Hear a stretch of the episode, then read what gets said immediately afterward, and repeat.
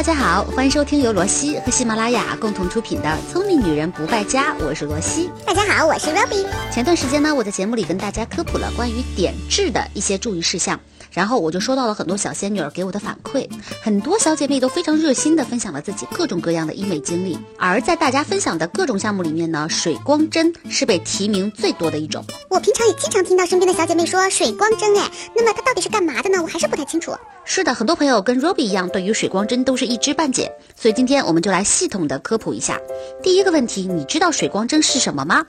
估计很多朋友看名字也能猜得出来，水光针嘛是一种往皮肤组织当中注射一些东西，然后让皮肤看起来更加水嫩、更加光亮的这个过程。一般来说，注射最多的就是透明质酸，也就是我们平常说的玻尿酸。但是现在随着医美的发展，注射的成分已经远不止这一种了，而且现在的水光针也有很多不同的类型，比如人工注射水光针、无针水光。微针水光和注射水光枪，在这些种类里面最常见的就是注射水光枪。一般咱们提到医美机构的水光针的时候，指的也就是这种。所以今天咱们先来说说注射水光枪。哎，等一下，等一下，我有个问题想先问一下，水光针到底能起到什么作用呢？啊，根据注射成分的不同呢，水光针发挥的作用也会有所不同。绝大部分的水光针都是以透明质酸为主要成分的，因为有了透明质酸的加入，所以皮肤的锁水保湿能力会提高不少。那么你的肉眼看上去，皮肤确实有可能变得更加透亮。而如果水光针里面还添加了其他的一些成分的话，也会有更多的功效。那举个例子吧，如果加入了肉毒素，那么就可以帮助去除一些小的细纹；加入了 VC 就可以美白提亮。现在还有很多水光针啊，甚至加入了几十种的成分，那么功效也就更加全面了。当然，如果你要注射水光针里面加入了别的物质，那么一定要跟专业的医生去确认，并且老老实实的告诉医生自己的一些身体情况。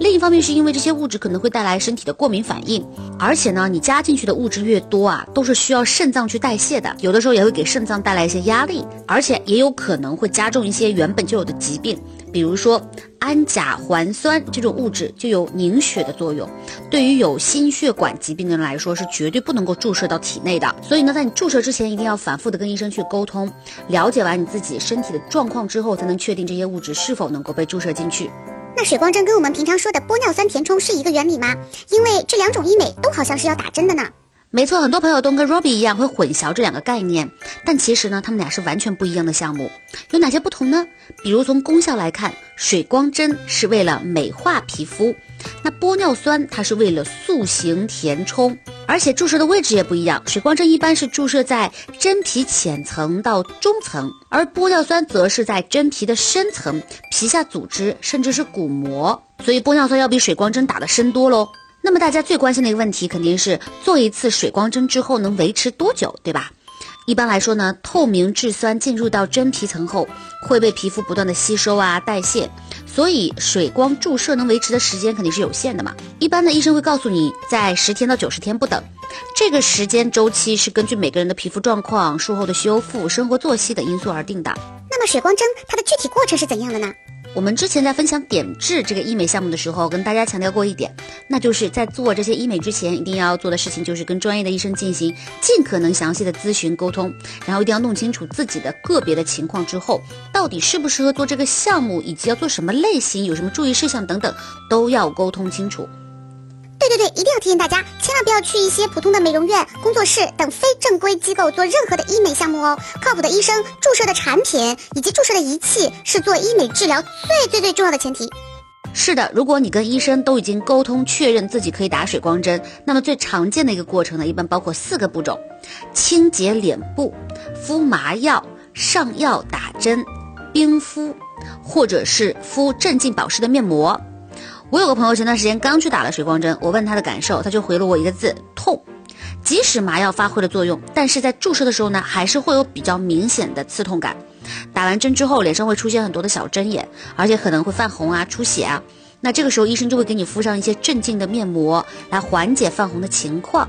然后在打完针的一周之内，每天早晚都要敷一片医院专门给你开出来的医用面膜。之所以要这样，是因为水光针注射之后会破坏皮肤天然的屏障。毕竟好好的皮肤，你戳破了那么多针眼嘛，肯定是伤害不小的。那这个时候呢，如果不频繁的敷面膜，皮肤肯定会觉得非常的干燥。二是花了大几千注射水光针啊，总是要让你在短时间内看到点效果嘛。而密集敷面膜就是最快速的一种方法喽。所以呢，注射完水光针之后，你的确能够感受到皮肤变得水水嫩嫩，就像剥了壳的鸡蛋一样。啊，那么打完水光针之后的护理，除了按时敷面膜，还有什么别的吗？简单来说呢，就是头一天不能洗脸，不能碰水，一周左右多敷面膜，不要化妆，外出的时候做好防晒就行了。不过，如果你一打完针就玩命的熬夜啊、暴晒啊、喝酒啊、懒得修复啊，那么恭喜你，你的水光针等于白打，没有烂脸就应该谢天谢地了。但如果你能够勤勤恳恳的进行修复，生活作息各方面都能够注意的话，那么应该可以维持一个不错的状态。而且在我看来呢，如果你的皮肤只是单纯的缺水，就可以通过一些精华、面霜来缓解皮肤干燥的问题。其实啊，没有这个必要，非得去注射水光针来补水，因为为了补水而去打水光针的投入回报比其实并不划算，而且呢还会有个皮肤的修复过程，毕竟是有创伤的嘛。而且有这个钱，你真的还不如好好的做一个高端的抗衰项目。而且做不好术后修复的话，很多朋友都觉得还不如不去打，因为没准儿啊皮肤会比打之前更加糟糕，更加容易过敏哦。好啦，总的来说呢，如果你想打水光针，一定要跟专业的医生当面的聊一聊，来咨询过所有的情况之后再好好做决定，并且呢，也要为自己的美丽付出一点疼痛啊、金钱啊等方面的代价。